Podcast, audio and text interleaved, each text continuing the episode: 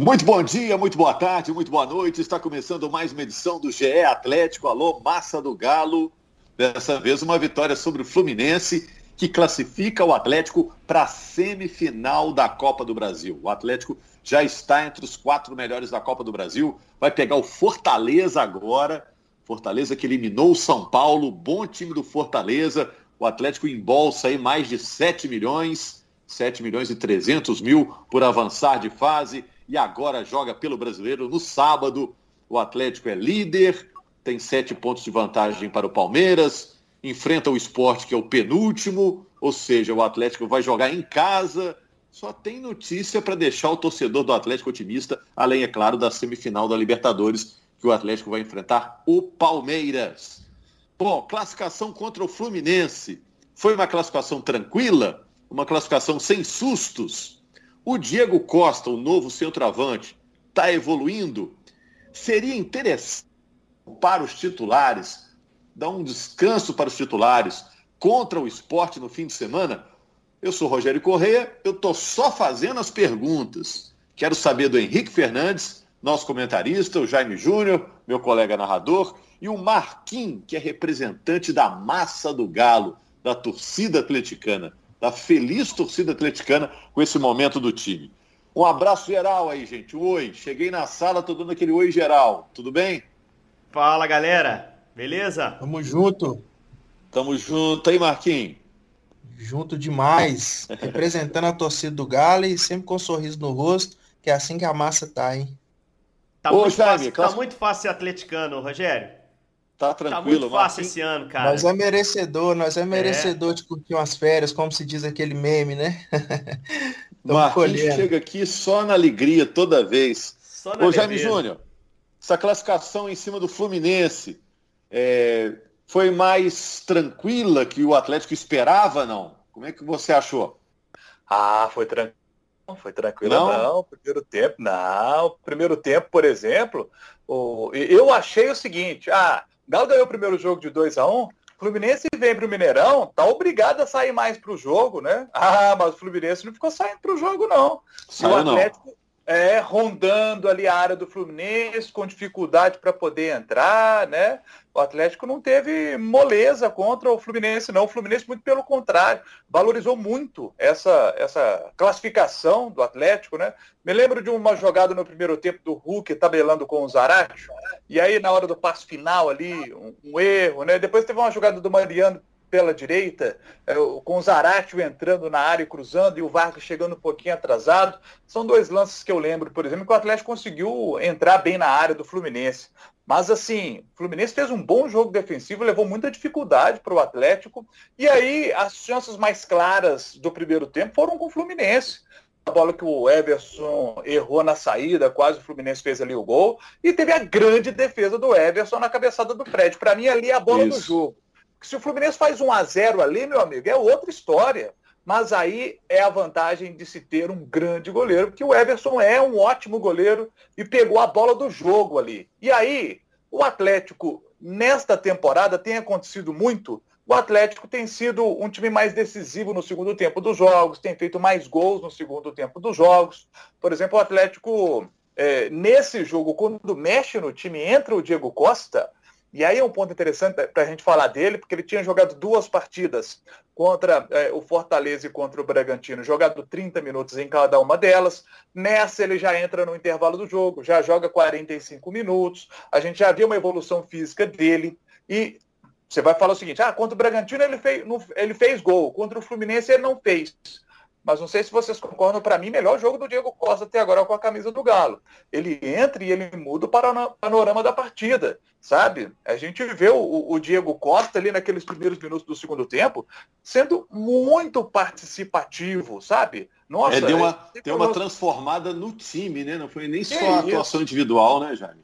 Ó, oh, teve, teve uma bola do Nath, por exemplo, que ele rouba a bola ele dá no Diego Costa, aí o Diego Costa, na hora que ele, ele, ele domina essa bola, né, que a gente imaginava ele teria possibilidade para poder arrematar, como a marcação chega, ele leva um pouquinho para o lado e cruza, quase o Zaratio consegue ali fazer o gol. Depois ele acha o Nacho, faz um bom passe, o Nacho é, finaliza para uma boa defesa do goleiro do Flu. Até que veio o lance do pênalti, e aí no lance do pênalti, no cruzamento do Mariano, a bola toca no braço lá do Danilo Barcelos, e aí todo mundo, o Galo consegue fazer 1 a 0 com o vigésimo gol do Hulk com a camisa do Atlético. São 31 participações diretas em gols do Galo, também deu 11 assistências, 13 gols marcados no Mineirão, se tornou o maior artilheiro do Galo no Mineirão, passou o Prato, passou o Savarino, e ali o jogo deu uma destravada. E aí sim o Fluminense tem que abrir mais, porque aí tira um volante, bota o Arias, que é um jogador mais de frente, e aí o Fluminense se joga mais pro ataque. Aí o Atlético é, tem mais oportunidades de contra-ataque, Arana teve chance para poder marcar,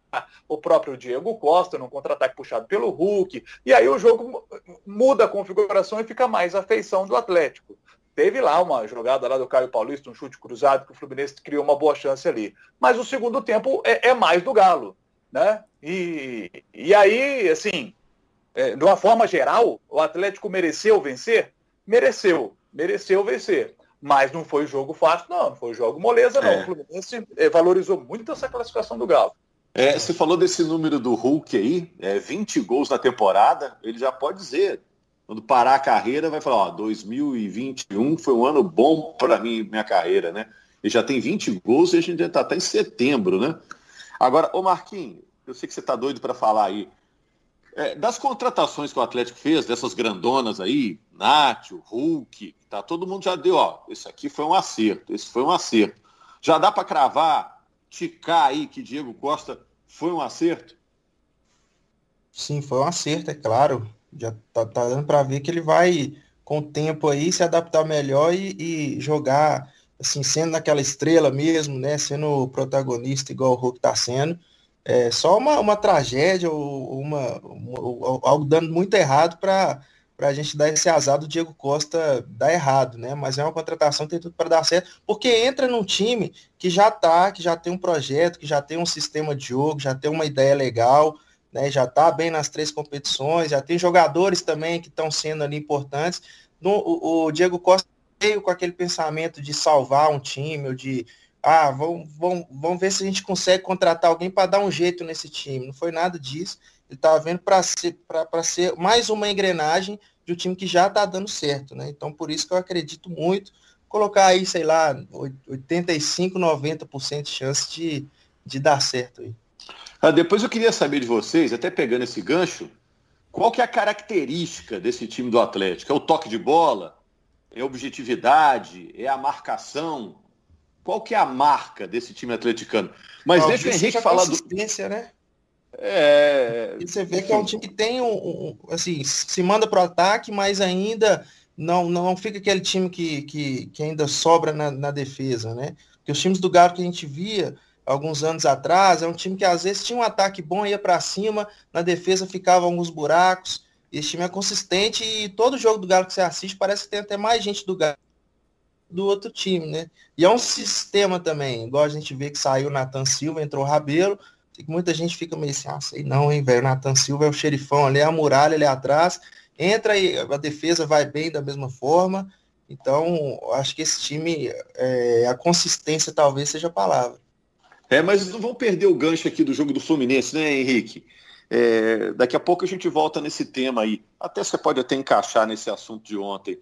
Esse jogo do Atlético contra o Fluminense, que, que você curtiu, você gostou? O Atlético jogou bem? O que, que, você achou? O Fluminense também jogou bem? O que, que você acha? Eu acho que o Galo teve ali 20 minutos no final do primeiro tempo ali de instabilidade. Ali o negócio ficou um pouquinho arriscado. Como o Jaime disse, não foi uma classificação é, totalmente tranquila. Mas se você pega os 180 minutos do confronto, o Galo foi melhor em enorme parte deles, né?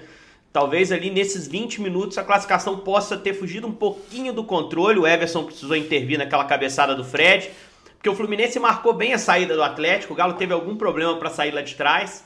É, começou bem o jogo, mas não sustentou isso. Começou o jogo tendo a posse e em momento algum sofreu com o contra-ataque do Fluminense, que era algo que me preocupava. Principalmente porque o Fluminense trouxe para o jogo o Luiz Henrique e o Caio Paulista, dois caras que sabem fazer esse tipo de jogada, né? Que se acionados vão dar o tapa na frente, vai ser difícil pegar. O Galo controlou bem essa ameaça, mas em algum momento não conseguia sair lá de trás no final do primeiro tempo, e aí o Fluminense foi tendo um pouquinho mais de, de oportunidade a partir de erros do Atlético, a coisa ficou um pouquinho fora de controle. Mas, aí, mas aí entrou o Diego, né? No intervalo. Pois não, Rogério? eu tive a sensação, engraçado você falar isso, já me falar também, eu tive a sensação de um jogo tranquilo, tranquilo. Tirando essa bola do Fred, que foi realmente fez espetacular do Everson, né? No alto, no contrapé do goleiro, né? Se ele. Tem, tem a do Luiz Henrique um também sem goleiro, ali, né? né? Tem a do Luiz Henrique é. sem goleiro, que o Everson sai em falso, o Luiz Henrique ah, bate para fora. Né? Uma atrapalhada em que o susto terminou rapidinho. Eu fiquei com a sensação de vitória tranquila, o Atlético alugando praticamente o campo. Sei lá, engraçado assim, a sensação é. né, que a gente teve diferente. O, o jogo é tem, porque o gol não várias... saiu, Rogério.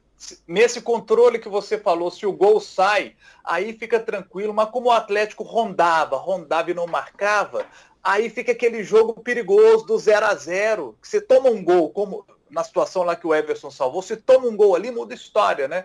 Então, como o Atlético não tomou o gol, eu, eu, me lembro de um desenho, isso aí é da nossa época, hein, Rogério? Talvez o Henrique não vai lembrar disso, não, o Marquinhos não vai lembrar. Tinha um desenho dos Globetrotters. No primeiro tempo, os Globetrotters eram cidadãos comuns, norte-americanos tal. Aí no intervalo do jogo eles se transformavam nos Globetrotters. Aí eles ganhavam de todo mundo, os adversários eram, eram vilões, né? E aí os, os vilões, no primeiro tempo, eles faziam aquele monte de cesta tal no segundo tempo, porque no, os desenhos dos Globetrotters, os caras, os vilões, para se salvar, eles tinham que ganhar dos Globetrotters do basquete, né? E aí, se tem algum vilão aí que ele enfrentar o Atlético, vai ter que ganhar Mas, dos Globetrotters do campo, né? Você sabe que o Cuca, Henrique, o Cuca não. O Cuca da, não... da TV Globinho, né, Henrique? Ah, é. Só, a gente é jovem, né, Marquinhos? Esse pessoal já tá, tá em decadência já, né? O Jaime e o, o Rogério são bastante idosos. Bastante idosos. Mas assim, é... Ah, mas só voltando, o Cuca não gostou muito da história de Globetrotters, não. Né? Falou sobre isso na coletiva, né? O pessoal falou, pô, o time no segundo tempo melhora bastante sempre. Contra o River não foi assim, né? Contra o River a gente matou no primeiro tempo. Mas só voltando, no segundo tempo o time melhorou para mim, nesse jogo especificamente contra o Fluminense. E passa muito pela entrada do Diego. E aí a gente tem que comparar os três jogos que o Diego fez até aqui. O jogo contra o Bragantino pedia referência na área, a bola estava passando por lá o tempo todo. No segundo jogo contra o Fortaleza, o Atlético já vencia, o Diego entrou no jogo. O time baixou o bloco, ou seja, ficou longe da sua área de ataque, né? Da área do goleiro do Fortaleza. E aí pro Diego é meio desconfortável, ele não tá em forma ainda. Você, quanto menos campo ele tiver que correr, melhor. Ele precisou correr muito no Castelão para ser perigoso, não conseguiu ser. Nesse jogo de ontem, era necessária a entrada de uma referência para fazer com que o Fluminense não conseguisse pressionar a saída do Atlético. E como é que isso é feito? Você estica o Diego lá na linha de defesa do Fluminense. Ele vai ficar no limite do impedimento. Aí o Lucas Claro e o Nino vão pensar, se a gente adiantar demais e não cuidar do impedimento, alguém do Atlético com qualidade, e não faltam jogadores de qualidade no meio, estica essa bola nas nossas costas. Se o Diego largar na nossa frente sem impedimento, ele joga as costas na nossa frente e a gente não pega. Ele protege lá na frente o contra-ataque do Atlético é construído através dele. Mais do que isso, se o Fluminense não trabalha para antecipar o Diego, e para antecipar o Diego vai ter que estar tá onde o Diego estiver, né? Uh, o Diego domina, segura a bola, dá tempo do Atlético chegar e a bola fica retida no ataque do Atlético. Então acho que ele entrou para suprir essas duas situações. Posicionar a linha do Fluminense mais atrás, impedir uma pressão sobre a saída do Atlético, que causou problema no final do primeiro tempo, e para ser um cara para reter essa bola lá no ataque. O início ele está segundo... melhorando, Henrique. O início do segundo tempo, outra. claro que tá, sem dúvida. Tá trabalhando muito bem. Para mim vai ser titular no sábado, porque o jogo pede isso. Daqui a pouco a gente fala sobre o esporte. Mas o, o, acho que assim, o Atlético conseguiu um gol através de um pênalti que foi meio casual. Foi meio na sorte. O Danilo não quis meter a mão na bola. Ele fez o movimento. Se não tivesse VAR, talvez nem fosse marcado. Talvez não, não seria marcado. Ah, é. O Klaus não o veria. O Atlético já estava pensando no escanteio ali, já estava é. já com a cabeça Só o Mariano coisa. viu, né? Só o Mariano viu. Viu porque cruzou a bola. Porque quem estava na área não viu. Quem estava na transmissão não viu. E o Klaus provavelmente também não viu. Sorte que o árbitro de vídeo viu. Mas o Atlético só conseguiu aquele pênalti, Rogério, porque já estava posicionado no campo de ataque o segundo tempo quase inteiro. Porque conseguia apertar o Fluminense, porque achava caminhos com o Diego Costa, que o Jaime bem citou, um pivô que ele prepara, uma bola que ele, que ele luta com o zagueiro e cruza para o Zarate quase fazer o gol. Então, é, aquele pênalti e, consequentemente, o gol é reflexo de uma melhora do time, de um domínio dentro do campo maior do que foi o final da primeira etapa. E aí vem o trabalho do Cuca, aí vem o Diego cada vez mais em forma vem um time que tenta se entender com essa nova peça do ataque. E, e, e acho que o Atlético, para mim, acabou merecedor da classificação através desse gol. Uh, e aí o jogo voltou sim para a mão e, e, o segundo tempo, depois do 1x0, foi absolutamente controlado. O segundo tempo todo, depois do 1x0 principalmente. E um golaço de pênalti, hein, lá na bochecha. Me lembrou o primeiro gol dele com a camisa do Atlético. Não sei se você se lembra, Marquinhos. Um gol contra o Coimbra. Ele também bateu um pênalti no alto. Bateu no ângulo, credencial, né? Campeonato Mineiro oh, fraco do Hulk. O Hulk é tão diferente que normalmente o que, que infla número de atacante? O estadual. Do Hulk, o estadual puxa a média para baixo, né? Ele arrebentou, foi em é. competições mais difíceis. É, mas para pintar golaço de pênalti ou frango de pênalti tem que ser muito diferente, né, gente? É. Uma coisa que eu estava pensando é o seguinte: o Atlético ah, vai jogar com dois atacantes, agora Hulk e Diego Costa, como é que fica a marcação? Futebol é no cobertor pequeno, né, Jaime? A gente puxa, puxa para a cabeça, sobra o pé, puxa para o pé, sobra a cabeça. É. Mas assim, o, o, o, Hulk marca tanto, o Diego Costa marca tanto, o Zaratio marca, o Nacho marca, o Alan e o Jair marcam. Essa é a marca, característica né? do time é. para mim, Rogério. Essa é a característica. É. Essa é a Dá marca uma impressão sempre que o Galo tá com o controle e o domínio do jogo. Por mais que, como um jogo de futebol normal, ainda mais no Brasil, você não fica aquela coisa, você atacando toda hora, buscando um ataque toda hora. Às vezes você tem que se conter ali, ainda mais tratando do mata-mata, que a gente já veio com a vantagem, né? Então, Exato. Mas o Galo, mesmo em situações que o, atleta, que o adversário tá mais com a bola, que tá no momento melhor, ainda dá uma impressão que a gente está com controle, a gente sabe o que está fazendo, não, não aparenta ser um time perdido assim, em momento nenhum. Quer Agora, desenvolver aí, Henrique? Porque a gente ó, tem, temos que falar ainda de esporte, temos que falar de sequência não, de Copa do Brasil. Isso, eu queria já começar a introduzir essa sequência de Copa do Brasil, né? Primeiro, assim, a característica é essa, é um time que, que todo mundo ataca, todo mundo defende, isso é, é bacana de ver. Eu acho que o, o Cuca conseguiu isso de forma equilibrada, né? Mais um jogo sem sofrer gol da sua defesa, com um goleiro em boa fase e uma defesa em boa, em boa fase. E um elenco muito Deixa forte. Deixa eu citar um número desse aí. Deixa eu pegar o gancho do Henrique para citar um número. Sétimo jogo seguido do Atlético em casa. Sétimo jogo seguido como mandante do Galo sem tomar gol tomou gol do Fluminense, do River, Palmeiras, Atlético Paranaense, os dois jogos contra o Bahia, contra o Boca, sétimo jogo seguido, sem tomar gol. O Atlético em 50 jogos, chegou a 50 na temporada, tomou 28 gols, que é uma média baixa, e em 26 jogos, o Galo não tomou gol. E olha, o Galo como mandante, 12 jogos o Atlético sem perder, 12 jogos sem perder. Desses 12 jogos, 10 vitórias. Nos últimos 20 jogos do Atlético, apenas uma derrota. Então, assim, é o melhor momento do Atlético na temporada, um time muito consistente, muito consistente. E o Cuca disse da coletiva, olha, essa consistência passa a impressão seguinte, o torcedor fica animado, pode ganhar os três títulos, né? Até quatro, como citou o Hulk na reta final, sonhando também com a possibilidade mundial, caso o Galo ganhe a Libertadores da América. Mas eu estou achando legal também o discurso do Cuca, do Atlético, muito afinado com os jogadores. Falei assim, ó, gente, pode ganhar três, como pode também dar errado e não ganhar nenhum, porque futebol a gente sabe como é. Um, um dia que não tá legal, às vezes as coisas não acontecem. Então o time tá muito pé no chão, sabe? Isso eu tô achando muito legal é. também. Não, até, até porque os caras sabem também que ele que vem embates muito duros pela frente, né? Podem ser disputas com o Flamengo, que é um time tão bom quanto. Um time mais maduro, mais entrosado, né? Com uma base já mais já mais bem formada. Então é difícil ganhar esses campeonatos, é difícil. É, a gente está ainda na parte, entre aspas, fácil das competições. Né, em que você não pega o principal favorito, para mim, o principal concorrente, porque não sei se tem favoritismo entre Atlético e Flamengo, mas acho que o negócio vai ser contra o Flamengo. Mas para chegar lá precisa passar Palmeiras e precisa passar o Fortaleza, que se classificou ganhando de São Paulo e que atropelou o São Paulo no Castelão. Tá? Atropelou Começou a engrossar o caldo agora, né? Agora é a famosa hora do vamos ver. Eu até não tô aqui reduzindo o que o Atlético fez, principalmente na Libertadores, não, gente. Passou por Boca e por River. Mas eu acho o Palmeiras melhor que esses dois. E a gente vai ver daqui a pouco, a partir da semana que vem. E acho o Fortaleza um adversário tenso para a semifinal da Copa do Brasil. Vou explicar por quê. Primeiro que o time é bom. Você tá vendo ele bem no brasileiro. A gente viu o um enfrentamento no fim de semana. O Atlético pegou o Fortaleza com a crista baixa e olhando para a Copa do Brasil. O jogo da semana no Fortaleza é o jogo que ele fez contra o São Paulo. Né? Não estou falando que o Fortaleza tirou o pé contra o Atlético, mas o foco era diferente. Numa semifinal de Copa do Brasil contra o Atlético, toda a atenção voltada para fazer história na Copa do Brasil. Fortaleza já está com a sua melhor participação na história na competição. Se chegar à final vai ser incrível. É, é um time bem montado, é um time que a gente precisa ver como vai estar tá daqui a um mês, né? É um time que não tem outra frente além de Copa do Brasil, está na Copa do Brasil no Brasileiro, mas vai focar a Copa do Brasil nesse momento.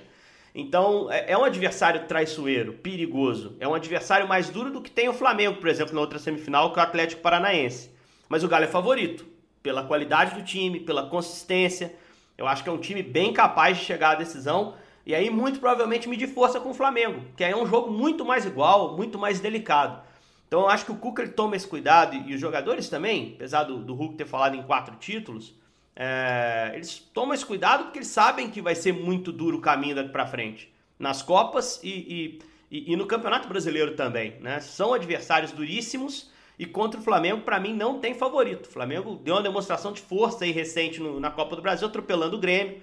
É, na Libertadores também, acho que está na final, dificilmente sai para o Barcelona. A gente já tem que começar aqui nos, nos nossos, nas nossas edições do podcast a, a, comparar os dois, Atlético e Flamengo, porque eu acho que vão ser é. três embates pelos três títulos, Rogério.